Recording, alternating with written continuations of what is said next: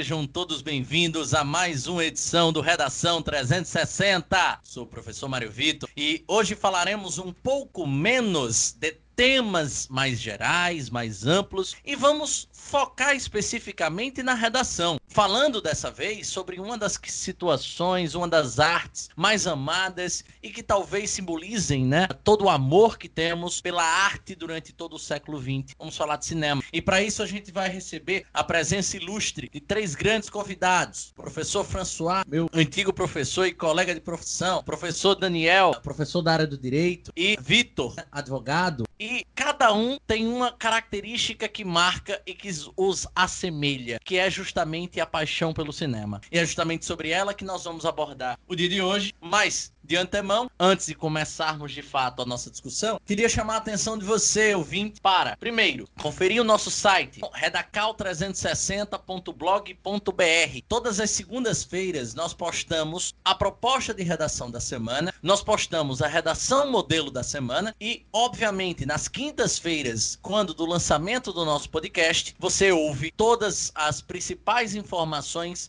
sobre o tema da semana. Pedi também para você acompanhar o nosso projeto. O nosso projeto está estendendo, saindo justamente das, das plataformas radiofônicas e passando também para as plataformas audiovisuais, divulgando um pouquinho mais o nosso novo projeto. A Reta Mais é um projeto que está ligado intimamente à internet, com videoaulas, com programas de todos os níveis sobre o direito, sobre o Enem, sobre OAB, sobre concurso público e assim por diante. Você pode conhecer mais a Reta Mais ah, ao longo das próximas semanas, ao longo dos próximos dias e, por que não, acompanhar o nosso projeto Redação 360 em vídeo, onde lá nós falamos um pouco mais sobre o processo criativo da redação. Segue, inclusive, o link aí no post para vocês. Antes de tudo, obviamente, pedir ainda para que você nos siga. Siga nossas redes sociais, arroba mario.v.maciel, arroba redacal360, simbologia né, do nosso Redação 360, e arroba retacursos. E sem mais delongas, gostaria de chamar os nossos convidados aqui para apresentarem um pouquinho daquilo que eles fazem, do, do, do ofício de cada um e do porquê né, que o cinema marca suas vidas. Bom dia, boa tarde, boa noite, professor François. Olá, tudo bem? Galera que está ouvindo aí o podcast, galera que está aí ligado, eu sou o professor François Fernandes, professor de História, há 23 anos que eu leciono a disciplina de História, mas sou formado também em Administração pela UFRN e atualmente faço pesquisas na área de Engenharia de Produção, onde eu estou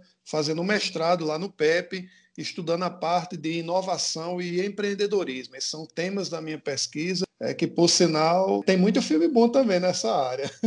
é uma satisfação estar com vocês aí, galera. Vamos lá. Obrigado, meu querido amigo François. Para quem não sabe, foi meu professor há mais ou menos uns 10 anos e, sem sombra de dúvidas, foi aquela pessoa que mais me deu apoio justamente no período inicial da carreira. Sou eternamente grato a esse grande amigo que a profissão, né, que, que, que a educação me trouxe. Boa noite, Daniel. Boa noite, Mário. Colegas, tudo bom? Eu sou o Daniel Dantas, sou professor de Direito quase uma década, trabalho no meio universitário. E também lá na OAB eu sou diretor da Escola Superior de Advocacia, então sempre trabalhei com educação, foco na jurídica e toda vez que eu dava aula também eh, sempre gostei de indicar livros, filmes, séries, porque eu acho que é uma forma muito tranquila e muito suave de introduzir conteúdos, de ter exemplos concretos. A gente sabe que às vezes uma sala de aula é composta por pessoas que têm realidades bem distintas e uma forma de torná-las niveladas, entre aspas, é assistir um filme né, e compreender melhor, por uma forma mais simples, o, o método de aprendizado. Obrigado, Daniel. Bom dia, boa tarde, boa noite, Vitor. E boa noite, Mário Vitor. Satisfação enorme estar aqui, amigo. De antemão, já agradeço pelo convite. Me chamo Vitor, sou advogado há cinco anos, especialista em gestão pública. Hoje trabalho, além, com, além do escritório de advocacia, trabalho como assessor parlamentar na Câmara Municipal dos Vereadores de Natal e desde que me conheço por gente, que sou apaixonado pela sétima arte e nas horas vagas um, um trabalho que eu desempenho que é a elaboração de críticas e colunas para o site cinefilia.com. Já aproveito para fazer o lobby.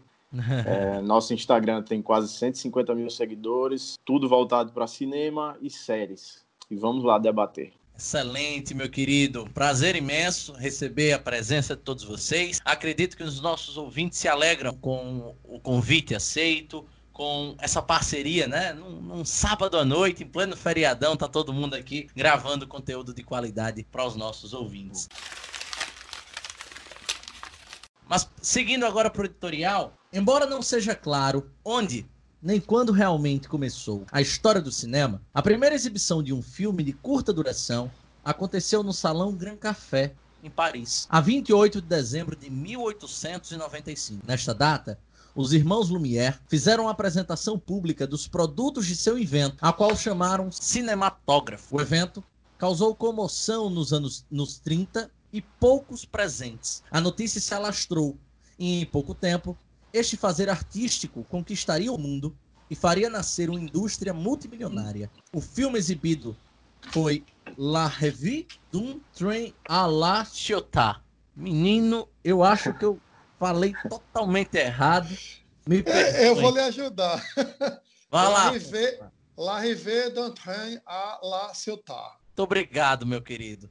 Vocês estão vendo que o meu conhecimento em francês é terrível. Após esta revolução, todo o cenário artístico plástico foi modificado no planeta. Tudo que havia de mais moderno nas pinturas e esculturas sempre com a tentativa de transmitir o realismo, em alguns casos até conseguir representar o movimento, mesmo se tratando de expressões estáticas, não à toa. Foi justamente a partir disso que emergiram as vanguardas, as chamadas vanguardas europeias, e a estética de obras artísticas foi completamente substituída pelos traços incongruentes e pela importância da essência por trás da obra. Foi justamente assim que as mudanças ocorridas na arte levaram também os indivíduos a encontrarem no cinema diferentes retratos e facetas da sociedade, claro, dos próprios indivíduos, como não se apaixonar, chorar, sorrir, sofrer, comer, beber e principalmente sonhar com alguma expressão cinematográfica, e como não transformar o meio em que vivemos por meio dela. E foi com o passar dos anos que o cinema se tornou um dos maiores entretenimentos do mundo moderno, principalmente por retratar de modo singelo e algumas vezes literal, mesmo por ficção, a realidade de muitas pessoas. Obras lendárias marcaram a trajetória da humanidade e, consequentemente, criaram o personificado identificaram identidades de determinadas regiões mundo afora. E é sobre o cinema que vamos abordar no podcast de hoje. Dessa vez, em como iremos utilizar desta, considerada a sétima arte, como item de repertório sociocultural em nossas dissertações argumentativas. E para iniciar o nosso papo, eu gostaria de convidar o nosso amigo professor François para falar um pouco mais sobre como o cinema marcou a sua vida e por que, professor, o cinema conseguiu trazer toda essa importância, toda influência para ti? Bem, é, eu tive o privilégio, eu considero um privilégio, de frequentar cinemas de rua, que hoje muitos de vocês, obviamente, não tem mais, né? Essa geração de hoje não tem esse privilégio. É, é, os cinemas basicamente estão em shoppings, né? Algumas cidades, claro, conservam, mantêm cinemas de rua. E as oportunidades que nós tínhamos na infância eram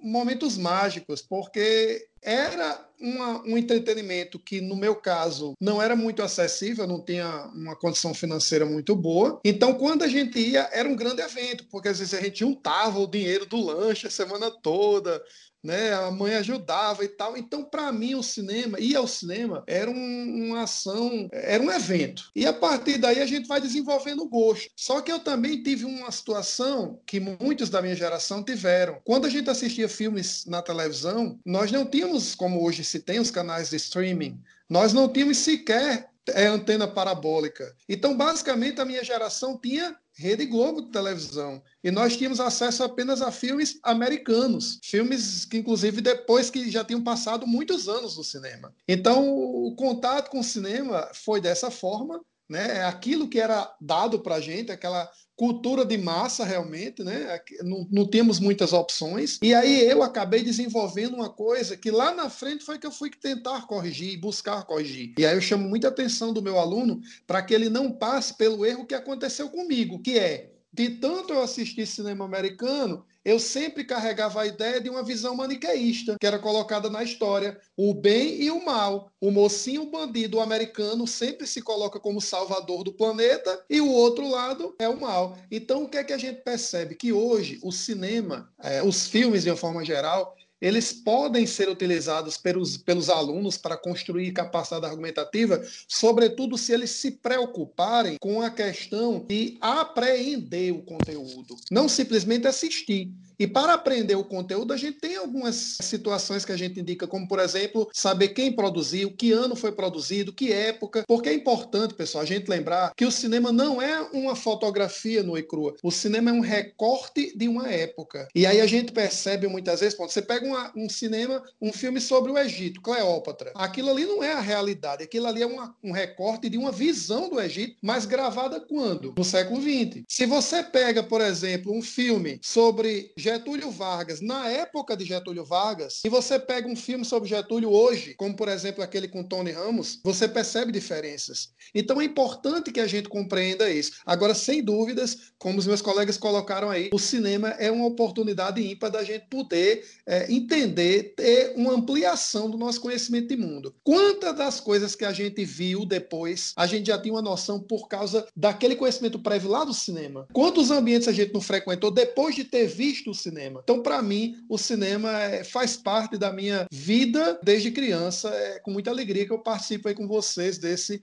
podcast. E aí, grande Daniel, como o cinema fez você se apaixonar, fez você sorrir, fez você estar triste, enfim, como o cinema te marcou? Eu acho que o cinema é muito importante, né, no, no imaginário de uma criança, no descobrir de coisas do adolescente, no, na construção do conhecimento e especialmente no lazer, né? É irrecusável o convite para assistir um bom filme, seja numa plataforma de streaming, como foi comentado, ou propriamente no cinema. Eu acredito que o cinema tem uma magia e, de um certo modo, uma tecnologia maior, né? Essas, redes de streaming, ela compara impacta um pouco a sensação que você tem no cinema. É muito mais avançado todo as questões técnicas, mas o, o clima do cinema é muito muito bacana, né? não, não vai ser nunca substituído, que é o mesmo debate do livro digital do livro físico, né? Falta aquele cheirinho do, das folhas antigas. Mas o cinema ele traz muitas recordações, né? Tem, você tem momentos de quando você foi no cinema, quando você assistiu aquele filme que marcou, quando você foi ver aquele filme, todo mundo assistiu e literalmente entra no imaginário de recordações, né? Você passa por grandes aprendizados, grandes momentos de entretenimento, entretenimento não no sentido literal da palavra, mas entretenimento de você estar tá com um problema e assistir um filme ali que lhe dê uma solução, ou, estar tá com um problema lembrar de um filme que você assistiu alguns anos atrás, lhe dá claridade e especialmente a capacidade de imaginação. Né? O cinema acho que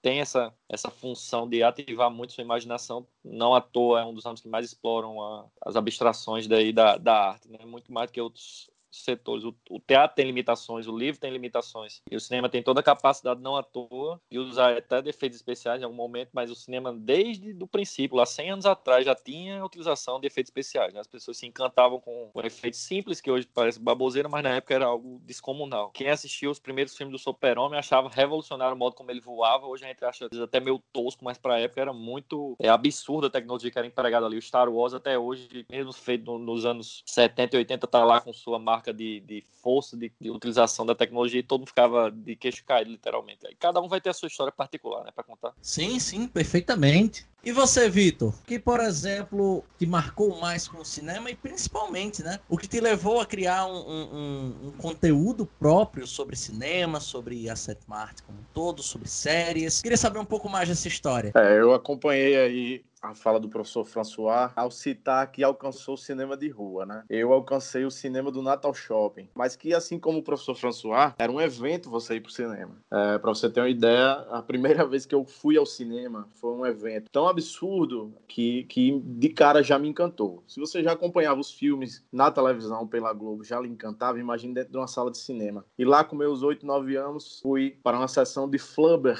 uma, uma invenção desmiolada de Robin Williams, com o grande e saudoso Robin Williams, que já faleceu. Não sei dizer ao certo de, que, é, de qual forma o cinema me encantou ao ponto de eu criar meu próprio conteúdo hoje, mas digamos que foi amor à primeira vista. Então, se o professor François se encantava com essa questão de você ir para o cinema de rua, você criar isso como se fosse um evento, eu já fui mais além ao comprar fitas cassete, esperar a tela quente, apertar a tecla REC e quando o filme entrava de novo naquela sessão do plim plim que ia para os comerciais, você pausava o REC e ficava grudado na televisão, não saía, era obrigado a acompanhar todos, todo o comercial para poder apertar REC de novo. Então, memórias inesquecíveis, o sexto sentido gravado em, em fita cassete, Missão Impossível 2 com Tom Cruise andando naquela moto foto dele, o cabelão grande. Nossa, aquilo ali encantava porque era, era filme de ação. Para você que gosta de cinema, aquilo ali era uma coisa absurda. Então eu não perdia um, eram fitas e mais fitas, cassetes gravadas em casa. Até que quando você coloca isso em choque ao que temos hoje, streaming, é uma coisa assim absurda. A evolução que o cinema teve. É, eu acho sim que é a maior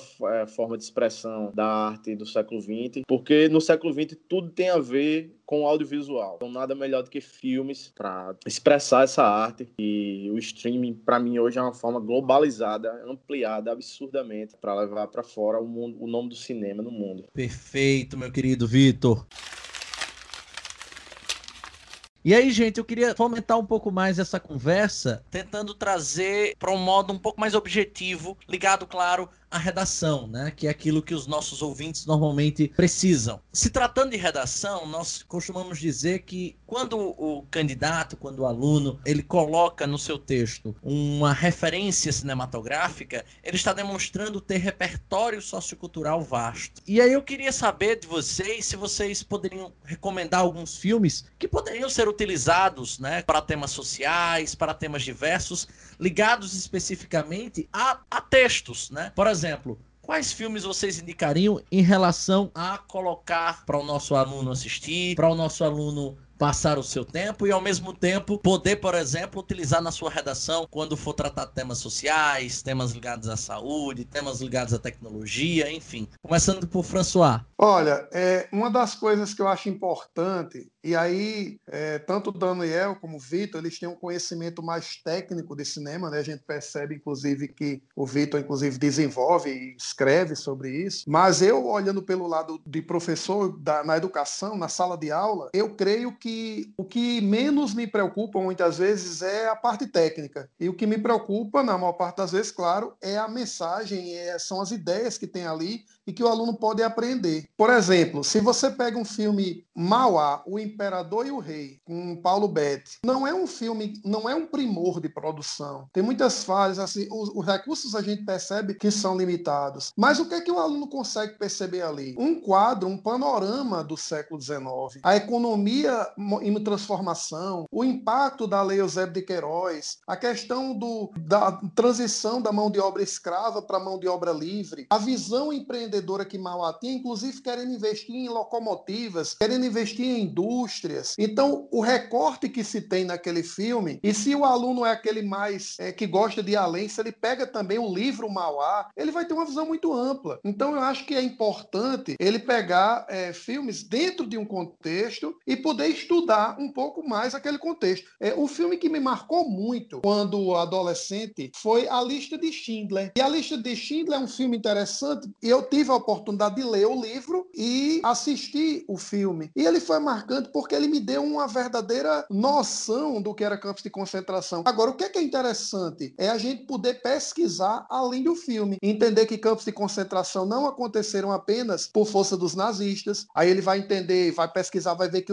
os ingleses também fizeram campos lá atrás, no século XIX. No Brasil, a gente também teve campo, e aí que se fala pouco nisso, porque os gulags eram campos de concentração que todos aqueles que discordavam do regime da União Soviética eram colocados. Então eu acho que o filme ele pode ser interessante se o aluno fizer uma pesquisa prévia ou se não fizer, que ele possa startar para ele buscar mais conhecimentos. Daí eu acho perfeito usar o cinema para desenvolver o seu repertório. E você, meu amigo Dani? Bom, o cinema, como você mencionou, tem uma série de temáticas e François também falou muito bem, tem todo um contexto extra filme, né? Às vezes o aluno vai assistir um filme e naturalmente ele aprende uma informação. Se ele vai ou não utilizar essa informação é um pouco diferente. Obviamente ele tem que ter uma certa pesquisa se aquilo ali vale, vale a pena ser mencionado. Tem um filme muito que não é 100% apegado à história, que é que é William Wallace, né, do da Escócia. Coração, me fugiu agora, Coração Gigante, Coração Valente Valente, o Coração Valente é a música. Enfim, daqui a pouco eu lembro. Mas o filme fala lá da Escócia, como é que a Inglaterra tinha a capacidade de dominar territórios, aquela coisa toda. E tem Coração muitos Valente. elementos. Coração Valente, exato. É, com Mel, com Mel Gibson. Mel Gibson. E aí tem algumas cenas que não aconteceram necessariamente naquele momento que o filme narra. Ele colocou ali para dar uma apimentada, né? Que é a questão do seu feudal ter a primeira noite é, de todas as mulheres da sua região. Não aconteceu exatamente naquele momento histórico, mas em outros momentos históricos filmes, alguns senhores feudais utilizavam dessa, dessa regra transformada, entre aspas, em lei. Pra... Era a for formar riage. Exato, para consumar a perda da virgindade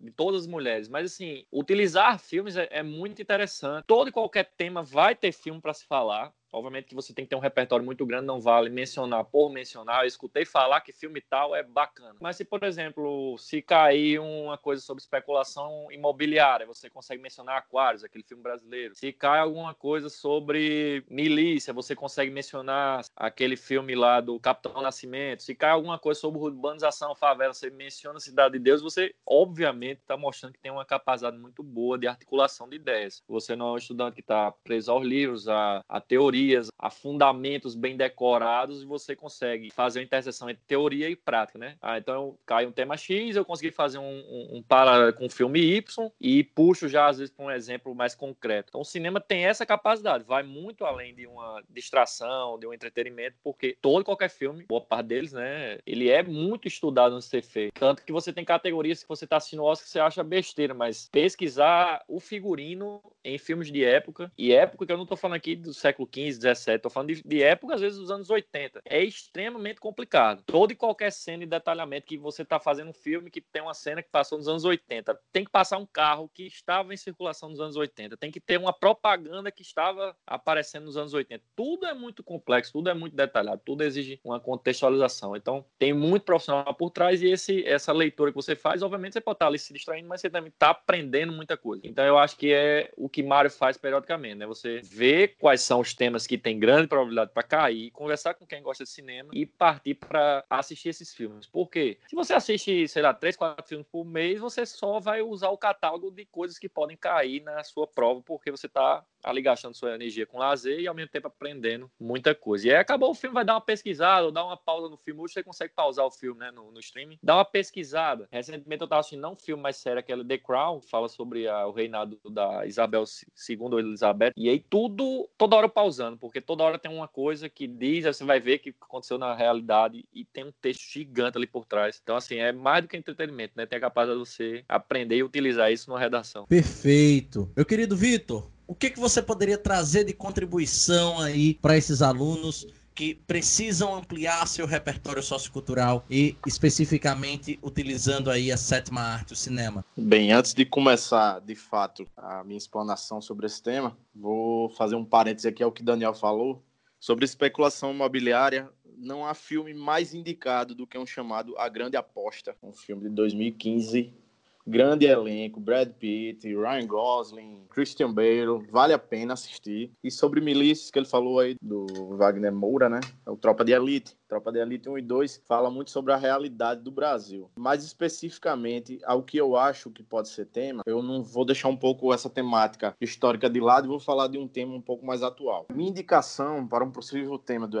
Enem é o filme sul-coreano que vem sacudindo o mundo, né? Parasita, do diretor Bong Joon-ho. E por quê? Porque o filme trata de temas mais que atuais. Redes sociais, quando a família briga por um sinal de Wi-Fi, mas fazendo mais um parênteses, é aqui que a gente percebe o quão vil é a motivação daquela família. Estados sociais, é, afinal, desde o início da projeção a gente repara que a família parasita leva isso muito a sério. Estados sociais. E por fim, é, a questão da premiação do Oscar em si, realmente. O filme, como foi amplamente divulgado, além de vencer o Oscar de melhor filme internacional, ainda abocanhou o prêmio de melhor filme do ano. Ou seja, a Academia de Artes Cinematográficas de Hollywood mandou uma mensagem para o mundo que, ao contrário do seu presidente, as fronteiras para a arte ainda estão abertas. Então, para quem quiser entrar, basta você mostrar o seu dote artístico nessa área que o Oscar, a Academia, diz, disse assim, ó, isso aqui está aberto para debate, vocês podem vir, vocês são bem-vindos. Então, quero querendo ou não, vejam só, o Oscar precisou de 92 anos para premiar um filme que não fosse americano, né? Então eu acho que o cinema aqui ainda é utilizado como uma arma política. Então hoje o Enem ele trata muito de temas atuais. E eu acho que um filme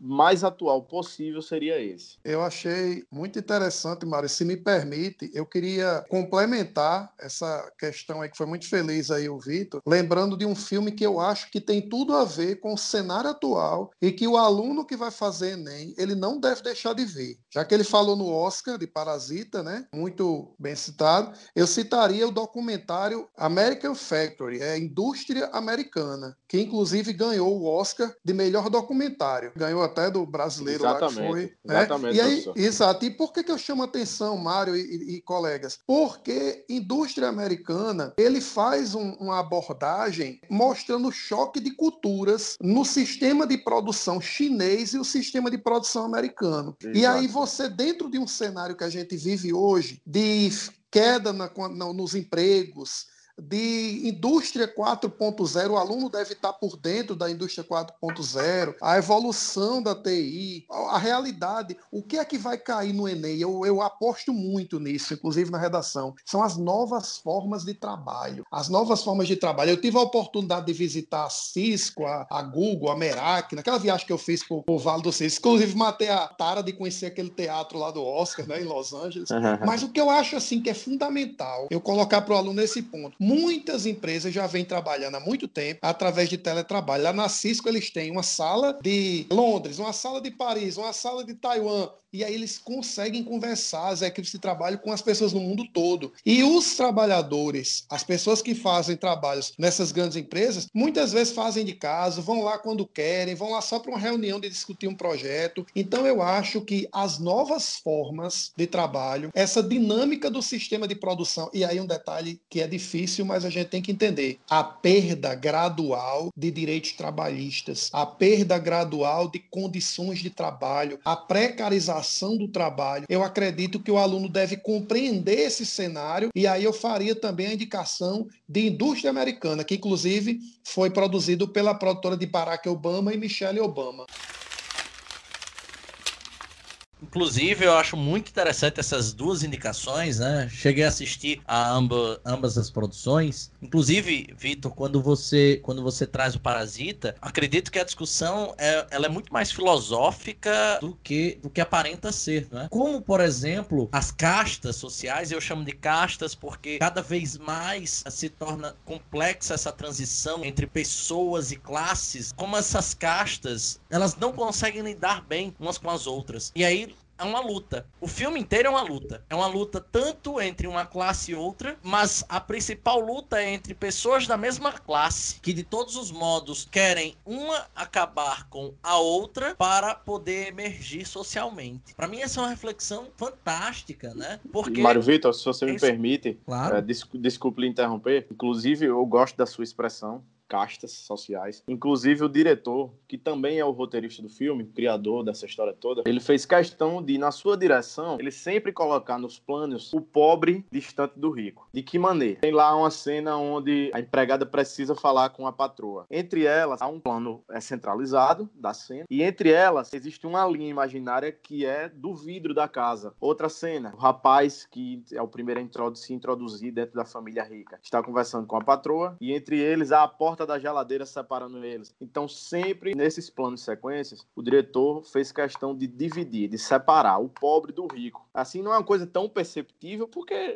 é, a gente acaba passando despercebido certos detalhes. Mas, assim, ele, ele, ele fez, fez uso justamente dessa questão das castas sociais para dividi-las, para mostrá-las. Pobre de um lado, rico do outro. E eu, eu chamo a atenção também, complementando essa ideia, Vitor, para o seguinte em, em Parasita. O quanto que, imaginando hoje a situação né, de, de quarentena, de isolamento social, o quão difícil seria e deve estar sendo para a maior parte das famílias pelo mundo inteiro. Afinal, a maior parte das famílias do mundo inteiro são famílias que não têm lares suficientemente bons, que não têm nem mesmo condição, né, as pessoas que moram nesse ambiente de estarem talvez isoladas, porque precisam de um emprego, porque precisam ter dinheiro para botar comida em casa. E aí, de certo modo, o quanto que, por exemplo, em Parasita, as pessoas que têm condições, que estão naquela caixa superior, acabam por utilizar-se dessa condição para fazer com que os outros sejam subordinados a eles. Em todas as funções. Exemplo, em Parasita é: minha filha está com problema aqui no estudo em línguas, então vou contratar esse rapaz aqui para dar aula para ela. Meu filho aqui é meio perturbado do juízo então vou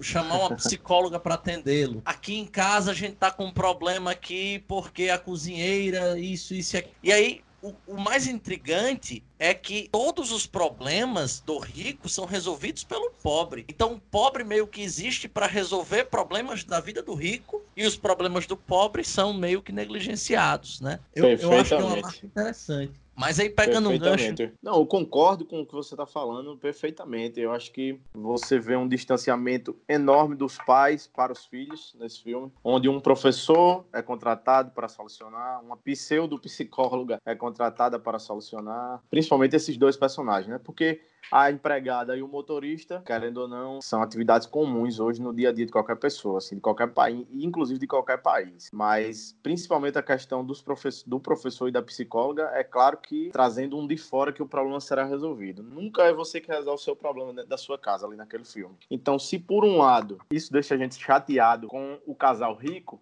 existe uma teoria nesse filme que, assim, eu posso dar spoiler, né? Eu acho que todo mundo claro, já viu. Claro. Eu acredito que todo mundo já tenha visto, pelo menos a maioria das pessoas. Mas assim, o que eu não gosto é que no desfecho dele, o diretor tenta meio que vitimizar a família que, que deu cabo a tudo isso, que é a família pobre, né? Não é porque é pobre e tal, mas assim, eles agiram de maneira vil, de maneira criminosa para atingir os objetivos deles e parece que no fim ele tenta meio que vitimizar e fazer com que a gente sinta pena daquelas pessoas mesmo que eles tenham acabado com uma família que, enfim, não era o melhor exemplo de família, mas não pactuam muito dessa ideia, não. Deixada a mensagem final do filme, não. Eu já, permita-me discordar um pouquinho, eu já achei o final fantástico por um simples motivo. Ali é a clara expressão da luta de classes e ele demonstra ter lado. Então, para mim, o diretor está do lado justamente da casta inferior. Não estou dizendo aqui que o que foi feito, né, foi algo bacana. Não, pelo contrário. Só que aquilo é arte, né? Aquilo é a tentativa de imitar, às vezes até de forma muito extrema, a realidade. E eu achei fantástica a mensagem final, que é, segundo a minha interpretação, essa luta de classes precisa acabar. Por quê? Porque em toda luta de um processo hegemônico, quem tem hegemonia sempre vai ser retirado. Por mais que uhum. demore muito tempo, por mais que essa luta seja sangrenta e muitas pessoas morram do outro lado, sempre que tem hegemonia, um dia perderá. Aí eu vou parafrasear aquele velhinho lá de o poço e dizer, óbvio. e aí, gente, uh, pegando inclusive ganchos aqui, eu queria que a gente falasse um pouco mais de cinema brasileiro. Eu estava fazendo uma pesquisa interessante, François, quando citou o Mauá, me, me, me, me, levou a refletir o quanto que o cinema brasileiro me marcou e principalmente me fez me tornar, digamos assim, um amante da história. Mauá foi um filme que, que eu assisti pela primeira vez em sala, por conta, inclusive, de François, como estudante, com seus cafés com história que ele fazia, não sei se ele lembra, mas Mauá me marcou muito, porque a realidade que eu tinha do século XVIII, do século XVIII, do século XIX, era completamente distoante da realidade concreta que foi exibida, obviamente, de modo extremado, mas foi exibido no filme. Eu sabia muito pouco sobre a questão do liberalismo no Brasil naquela época, da tentativa de se industrializar o Brasil. Então, quanto que aquele filme para mim foi fundamental. Aí eu queria saber um pouco mais de vocês sobre cinema brasileiro. Se o cinema brasileiro contribui, se o cinema brasileiro tá pecando, se vocês curtem o cinema brasileiro, se tem alguma expressão ainda do cinema brasileiro que pode nos fazer aqui como estudantes aprender um pouco mais eu acredito que ainda não tivemos um Glauber Rocha, digamos assim, que tinha aquela ideia de que com a câmera na mão e uma ideia na cabeça, ele conseguiria mostrar a realidade do Brasil. Mas, se você pega dos anos 90 para cá, a gente também teve boas produções. Eu acredito que Olga vale muito a pena o, o, o aluno estudar o filme Olga. Eu sempre me refiro à ideia de não assistir o filme, mas estudar o que tem por trás do filme também, porque aí você acaba tendo uma compreensão muito mais ampla. Aquele Getúlio foi muito bem produzido também. Agora, eu posso destacar algumas séries com muita qualidade. E é claro que, como são, têm o objetivo de vender, elas vão ter histórias por trás, romances, que prendem a atenção do grande público. Por exemplo, A Casa das Sete Mulheres tinha muito romance ali, mas a realidade da Revolução Farroupilha é muito bem narrada. É como você pega, por exemplo, Pearl Harbor. Muita gente vai se é, até ao romance na, entre o trio. E pouca gente vai se perguntar o porquê e por que que foi só até ali, não foi até as bombas atômicas, aquela velha história do americano mostrar que ele é o bom. Então, com relação ao cinema nacional, eu gostaria de citar principalmente esses Tropa de Elite 1 e o 2, eu acho muito bacana, muito bem produzida, a, a ideia foi muito bacana, né? Agora tem uma coisa que eu gostaria de que o aluno não tivesse pudor, é em assistir o que ele quiser, porque o que está acontecendo de terrível no nosso país hoje é o seguinte: você tem uma obra de arte, um filme, mostrando uma visão, um recorte. Aí o outro, o grupo que não gosta, que é contra, começa a meter o pau dizendo: vou cancelar a, o meu canal de streaming. Porque fizeram essa produção. Você já imaginou? Você já imaginou se a gente se der o luxo de ai, não pode ouvir Chico Buarque nem Caetano, porque eles são de esquerda. Não pode ver é, filme de fulano porque é de esquerda. Aí é complicado, né, meu amigo? Então, o que, é que eu acho? Que o aluno, ele não deve ficar naquela prisão ideológica que estão querendo colocar, onde ele só pode assistir filme de um lado ou de outro. Por exemplo, o aluno, de, o menino que tem uma visão de esquerda. Ah, eu não vou assistir Pátria Educadora porque Pátria Educadora é feito por gente direita. Eu acho que você deve assistir. Eu acho que a gente deve se permitir assistir diferentes visões. Já imaginou, meus amigos, se todos, todos os filmes tivéssemos a possibilidade de ter, como Clint Eastwood, grande cineasta, fez no filme A Conquista da Honra e As Cartas de Iwo Jima, o que, que ele fez ali? Contou a mesma história, mas do ponto de vista dos japoneses e do ponto de vista dos americanos. Olha que interessante, quantos dos nossos alunos não têm contato com o cinema francês? Essa semana está liberada aí de graça o Festival Varilux de cinema francês. Mandei links para vários dos meus alunos. Então eu acho, Mário Vitor, que além da gente dar um pouco mais de valor ao cinema brasileiro, a gente tem que estar tá livre para entender diferentes visões dos fatos, independente do lado, se for o caso, né, que cada um tenha de paixão política e ideológica. Mário, eu vou, eu vou me permitir discordar um pouco de François. Eu acho que o cinema nunca esteve tão bem, o brasileiro. Aí foi, peço desculpa na minha opinião, né? Eu acho que desde os anos 90 vem tendo uma escala muito forte. Por que, que eu falo escala? O cinema francês já foi muito mais forte, o italiano já foi muito mais forte, o argentino está muito bem hoje, mas é focado em algumas pessoas. Eu acho que o cinema brasileiro, desde os anos 90, com a pluralidade de diretores e histórias que são contadas, ele está é, atingindo um novo patamar. Eu, por exemplo, não sei se o cinema espanhol vai ser a mesma coisa quando a Moldova morrer. A Moldova faz praticamente todos os grandes filmes espanhóis. Aquele ator argentino faz todos os grandes filmes argentinos. Então, quando você concentra em alguns diretores, alguns atores, você acaba que tem essa fragilidade. Acho que o cinema brasileiro está muito vasto. Por exemplo, vou sair aqui até do óbvio, da maioria dos filmes que as pessoas assistiram, mas Abril Despedaçado é um filme tremendamente bem feito, né? Que fala sobre aí as entranhas do Nordeste. Você pegar, por exemplo, um Bicho de Sete Cabeças, esse filme é, é digno de Oscar em várias categorias. Bicho de Sete Cabeças, para quem estiver estudando aí, é um, acho que é o melhor filme, um dos melhores filmes sobre drogas, né? Juventude e drogas. Não sai totalmente do clichê de, de filmes sobre entorpecentes. Tem um filme recente, Aquários, muito, muito bom, que apesar de se passar no Nordeste, foge um pouco do, dos clichês, né? Você pegar, por exemplo, também aquele filme recente, Bacurau, que foi filmado aqui no interior do Rio Grande do Norte, eu acho que se eles tivessem apostado, tido fé, ou até pedido empréstimo bancário, era um filme que, que tinha tudo para ter o dobro ou o triplo de bilheteria. Aquele filme é extremamente bem feito, com os poucos recursos que eles tiveram. É muito detalhista, é, toca sobre vários... Inclusive, Daniel, concordo com você, eu acho que talvez eu, eu não tenha colocado bem a, a, minha fala. Essa pluralidade, ela existe, mas o que eu chamo a atenção, pronto, o próprio Bacurau. O que eu acho lamentável é algumas pessoas entrarem naquela onda ah, não assista não, porque só tem uma visão, de, vai Isso. alienar. Isso eu acho ridículo. É você não se permitir assistir os filmes porque você tem lá uma ideia de que o que você vai assistir tem que ser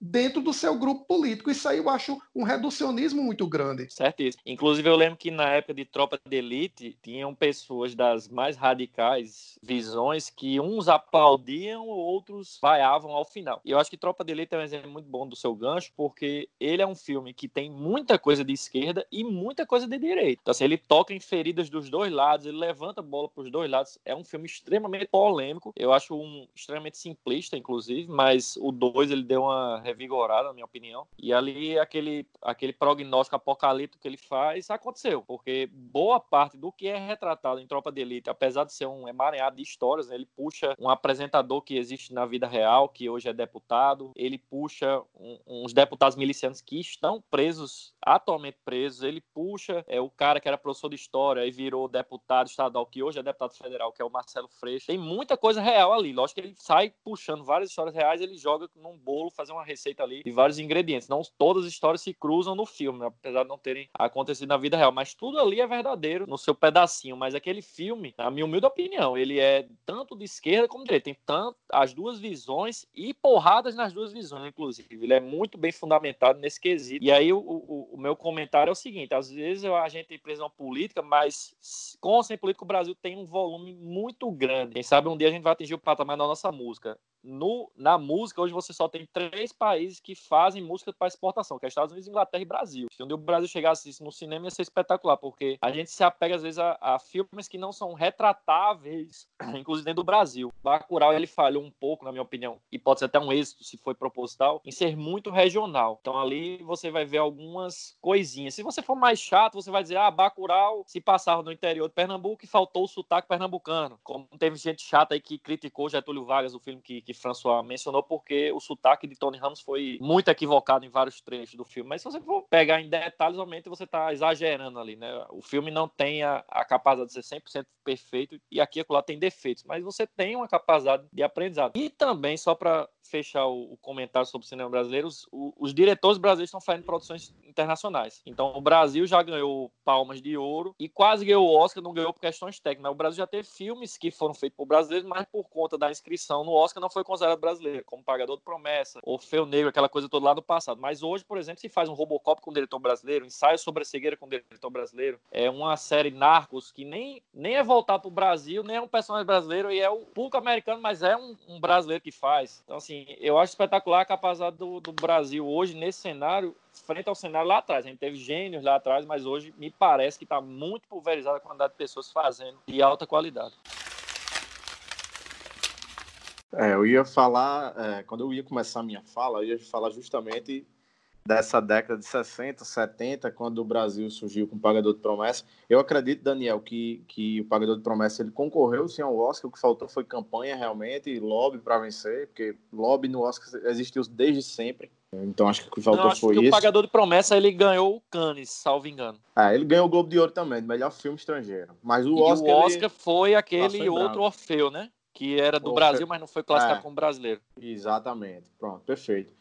Anos 80 o Brasil tem um hiato, um desaparecimento gigante no, é, no, cinema. E os anos 90 ele volta com tudo, com o Quatrilho, com Central do Brasil. E eu acho que depois que o Brasil entra ali em 2002, 2003 em diante, eu acho que foi um grande salto onde o Brasil continua a crescer. Eu acredito que o Brasil precisa ter mais essa pegada comercial se quiser levar o nome do Brasil lá para fora. Já acontece? Já. A gente tem Fernando Meirelles dirigindo Dois Papas, que concorreu agora a, acho que a quatro prêmios no Oscar. A gente tem Walter Salles, que está um pouco sumido, mas é um nome muito conhecido. A gente tem José Padilha, que é do Tropa de Elite, mas que dirigiu Robocop, criou Narcos. Então, acho que o Brasil precisa de um pouquinho mais de comercialização. É impossível você não lembrar, quando você se depara com filmes road movies, que a gente chama, Thelma Louise, Pequena Miss Sunshine, é impossível você não colocar no mesmo patamar um filme como Central do Brasil. Se brincar num patamar até mais assim. Para mim é o filme brasileiro mais marcante de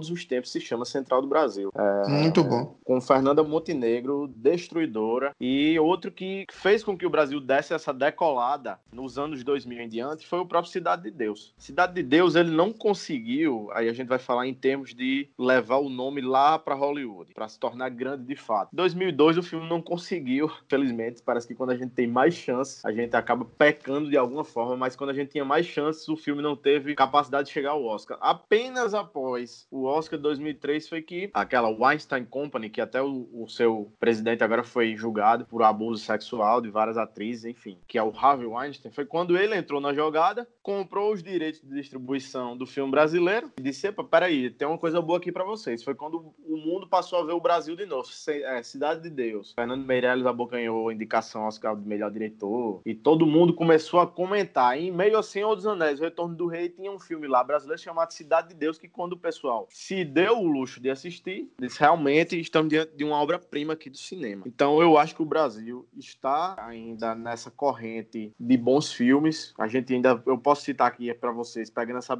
essa pegada aí do momento desse Babu aí, desse cara aí da Globo, Babu, que participou desse reality show. Tem um filme com ele que é fantástico, chamado Estômago. Fantástico, eu deixo essa indicação aqui. O próprio Bacurau, ano passado, ganhou o prêmio do júri em Cannes. Então quase a gente bateu na trave e na palma de ouro, que realmente perdeu para Parasita, né? Então venhamos e convenhamos. Mas Bacurau é uma expressão, o Kleber Mendonça Filho, né, o diretor, é uma expressão de que o cinema brasileiro ainda está em alta. E o Kleber Mendonça Filho é um desses nomes responsáveis por levar a bandeira brasileira para o alto, porque anos atrás ele também fez O Som ao Redor, que é um filme ambientado todo em Recife. Sim, só fazendo um parênteses aqui, Bacurau foi filmado em Parelhas, né, no interior do Rio Grande do Norte. Daniel falou aí no interior. Eu lembrei, agora que ele, eu lembrei agora que ele foi gravado em Parelhas, terra dos meus sogros. Eles são muito orgulhosos por causa disso.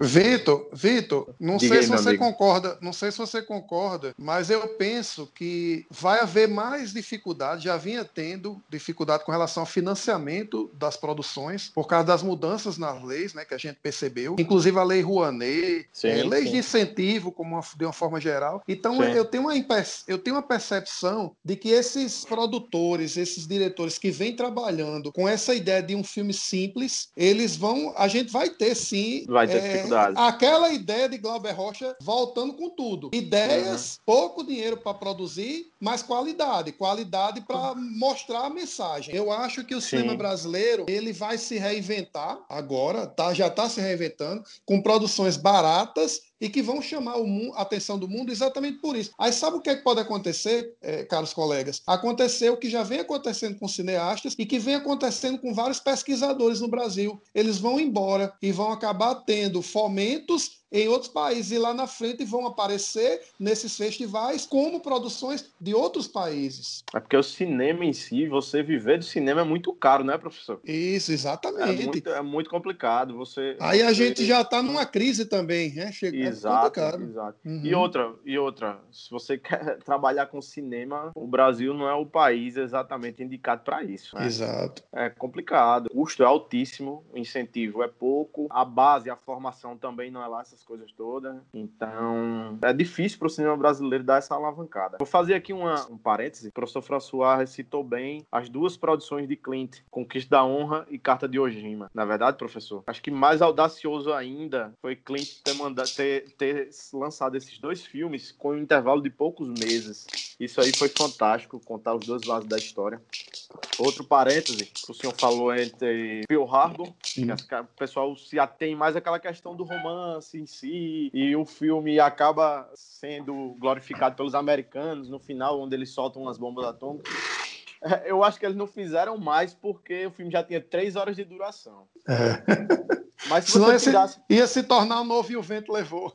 O novo e o vento hum. levou. Se você tivesse, se você tirasse, sacasse do filme a questão do romance, eu acho que você teria uma produção riquíssima. Tire por base o filme de 2017, Dunkirk, de Christopher Nolan. É um filme de uma hora e 35 minutos, eu acredito, mas conta de maneira fiel o que foi Dunkirk, o que foi a evacuação dos ingleses. Mais de 300 mil ingleses, né, foram salvos. Sem que para isso você botasse fatores românticos no meio e você se atesse apenas e tão somente ao fator guerra. Só um parênteses que eu vi aí que o professor citou e eu anotei aqui para depois fazer esse comentário.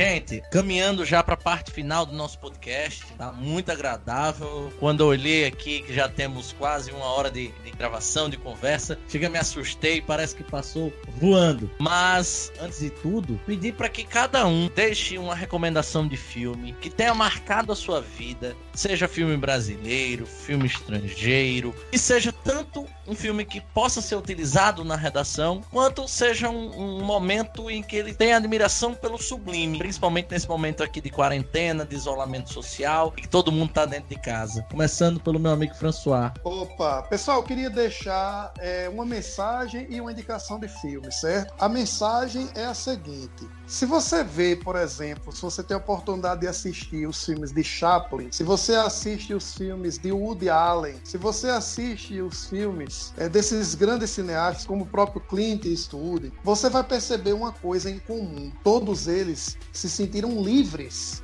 livres para mostrar a visão que eles tinham de mundo, a visão que eles tinham de problemas como da Revolução Industrial, a visão do Fordismo lá no filme de Chaplin, né? a visão da guerra. Se você assistir Platum, você vai perceber uma visão peculiar, muito com muita propriedade. Platum, para mim, é o melhor filme de guerra. E aí você vai perceber um ponto em comum. Esses grandes cineastas, eles mostraram uma coisa que, para mim, é a essência do cinema: a liberdade. A liberdade de expressão. E eu quero deixar o um recado que você, caro aluno, não pode se permitir que as pessoas digam que você não deve assistir isso ou aquilo, porque você deve valorizar a sua liberdade. A liberdade que os grandes cineastas tiveram em fazer essas produções, você, enquanto telespectador, você enquanto estudante, você deve se permitir. Tenha liberdade de ver grandes filmes. E o que eu gostaria de compartilhar com vocês é um filme que para mim representa um pouco da liberdade do jovem, do jovem que busca ousar, que busca sair da sua zona de conforto e não espera simplesmente que alguém lhe diga o que fazer. Eu gostaria de recomendar, já que o meu amigo Vitor falou sobre Robin Williams,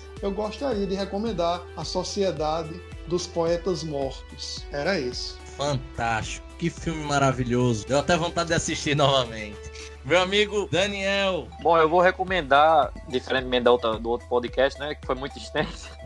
Mário puxou a orelha. Eu vou recomendar um filme, uma lista e uma reportagem. Então, tem uma reportagem do El País que fala, salvo engano, o título é Como Hollywood vem enganando nos últimos 100 anos. Ele conta que existem sete fórmulas básicas de fazer filmes, né? Os grandes filmes. E aí ele conta que essas fórmulas basicamente se repetem. Obviamente não é uma fórmula de, de bolo, mas são as sete principais temáticas. É muito bacana você ver como sempre as histórias em parênteses giram sobre as mesmas coisas, né? A outra dica que eu dou é uma lista dos 100 maiores filmes por ano. Então, a gente falou muito aqui de Oscar. Às vezes você pega um Oscar de filmes que não mereciam estar ali ou porque aquele outro filme não ganhou. É, por exemplo, é, você pega que Rock Balboa foi vencedor de um Oscar. Você se pergunta como é que isso aconteceu. O filme é muito bom, mas não tem nada de, perfil de Oscar. Então outros filmes ficam de fora. O próprio Cidade de Deus está eleito nessas 100 maiores filmes por ano. Né? Naquele ano ele foi o melhor filme. Tecnicamente também não ganhou um Oscar mas ele está lá listado entre os 100 maiores por ano. Então essa lista é muito bacana, dá uma pesquisada aí, 100 maiores filmes por ano. Cidade de Deus, salvo engano, tá no melhor de 2003. E filme eu gosto do Forrest Gump, né, o contador de história, que é uma metalinguagem, eles são várias histórias sendo contadas dentro de uma própria história de um cara que conta histórias. Então ali é uma brincadeira de toda uma estratificação de períodos dos Estados Unidos importante, né? Tem desde o movimento do Martin Luther King, tem da Guerra do Vietnã, tem do sul ali dos Estados Unidos, do, tem tem muita história. Então ali é um filme que parece ser bobo, exibido no, na categoria de filme besta ou numa sessão da tarde da vida, mas é um filme extremamente bem feito e tem uma metalinguagem muito forte ali por trás dele. E seriam essas minhas dicas: um livro, uma lista e uma reportagem. Meu querido Vitor, Amigos, deixo a vocês aqui uma mensagem de esperança, que nós possamos nos próximos meses nos encontrarmos, nos abraçarmos, que também está sentindo muita falta disso, de ver os amigos, de dar um abraço, de fazer a nossa resenha, como a gente gosta de chamar. E que principalmente, falando por mim, que eu possa voltar a uma sala de cinema, porque, meu Deus do céu, eu sinto muita falta. Mas a indicação que eu deixo, que pode virar um tema para Enem no futuro, é um filme chamado Infiltrado na Clã, dirigido por Spike Lee. Esse filme Fantástico. é do ano. Fantástico, né? Esse filme é de 2018 é, no Festival de Cannes ele venceu o prêmio de melhor roteiro, no Oscar também, melhor roteiro adaptado, prêmio para o grande Spike Lee, um dos poucos cineastas negros que tem reconhecimento nos Estados Unidos. E ele trata justamente sobre a história do, de um policial, de um detetive da polícia do Colorado chamado Ron Stallworth. Inclusive o filme é baseado em um livro escrito por ele, onde ele se infiltra no, na Ku Klux Klan, né, do Colorado, e tenta daquela forma derrubar a aceita, é, que é totalmente contra os negros, e, enfim, todo mundo sabe a história do Ku Klux Klan. E que quando o filme acaba, a gente sabe que o filme se passa lá na década de 60, 70, e quando o filme chega no seu desfecho, você pensa que hoje as coisas são diferentes, e Spike Lee joga na cara do espectador cenas de 2017, onde, onde a gente ainda encontra é, neonazistas, pessoas altamente preconceituosas, e diz assim, ó, nada mudou, é preciso fazer alguma coisa. Então é a mensagem que eu deixo, é é o filme que eu indico e que eu acho que ele tem grande sim, grande potencial para ser tema, inclusive não é nem para vocês aí. Perfeito. De fato, todos nós estamos aqui, né, com essa vontade, esse desejo, também com saudade dos nossos familiares distantes, dos nossos amigos. Tomara, tomara que, que isso passe rápido, né? Vou deixar também como mensagem final dois filmes, dois filmes brasileiros, por sinal. O primeiro deles é O que é isso, companheiro? Filme de 90 e Deixa eu colar aqui. 97. Mas um filme que eu gosto bastante, tá? Um filme bem político, né? E conta a história do sequestro do embaixador dos Estados Unidos, Charles, Charles Elbeck, a partir do olhar de Fernando Gabeira. É um filme muito legal, assisti há alguns anos e mostra muito essa questão do, do revolucionário, né? Do quanto que o, a história do Brasil ela esteve intimamente ligada nessa luta incessante por liberdade. É bem interessante. E um outro filme também brasileiro que marcou muito é o homem que copiava. Para mim, a definição de brasileiro puro e simples é estar naquele filme, o homem que copiava, um brasileiro pobre que muitas das vezes se vê numa situação terrível e aí toma uma atitude que foge às regras, né, com aquela história do jeitinho brasileiro e se complica né, de uma maneira extrema. Para mim é um filme muito legal que serve como uma forma de passatempo, ambos os filmes, mas principalmente serve como uma, uma maneira de, de, a gente pôr um pouquinho para refletir como os nossos hábitos como um brasileiro, às vezes com falta de identidade, às vezes com uma, uma identidade, mas sem muito uma, uma condição de se colocar né, no meio, faz com que a gente haja né, muitas vezes com este jeitinho. Agradecer imensamente a presença dos meus amigos, particularmente. Foi uma, uma felicidade imensa partilhar dessa mais de uma hora de conversa com vocês. É uma felicidade que você esteja nos ouvindo até o momento. Foi uma riqueza de discussões, de filmes, de, de indicações. Se você conseguir captar pelo menos 10% de tudo isso, conseguir, por exemplo, assistir algumas de nossas recomendações, provavelmente vai ficar um pouco mais claro e você poderá ampliar o seu repertório sociocultural. E aí é com isso que eu agradeço mais uma vez a presença de todos, agradeço a sua audição, pedir para que você siga lá a gente nas nossas redes sociais, inclusive recomendando a rede social do meu amigo Vitor, Cinefilia. É isso, Vitor? Exatamente, Cinefilia. Arroba Cinefilia, o Cine, você tira um E e coloca um 3. Cinefilia. É muito interessante, eu tava dando uma zapiada aqui, muitas recomendações muito legais. Eu tenho certeza que você vai passar a ser seguidor dele também. Pedir também para Depois, siga... Mário. Oi? Depois bota, bota, a galera pra seguir meu Insta, porque eu vou fazer. Eu tô fazendo umas lives sobre música brasileira. Fiz sobre samba e bossa nova. E a próxima vai ser sobre Jovem Guarda e Tropicalismo. É só seguir no arroba Francoisprof. Ótimo. Pois é isso, meus amigos. Agradecer mais uma vez e pedir para que você nos ouça nas plataformas de streaming preferida de, de cada um de vocês. Pois é isso. Muito obrigado. Até a próxima.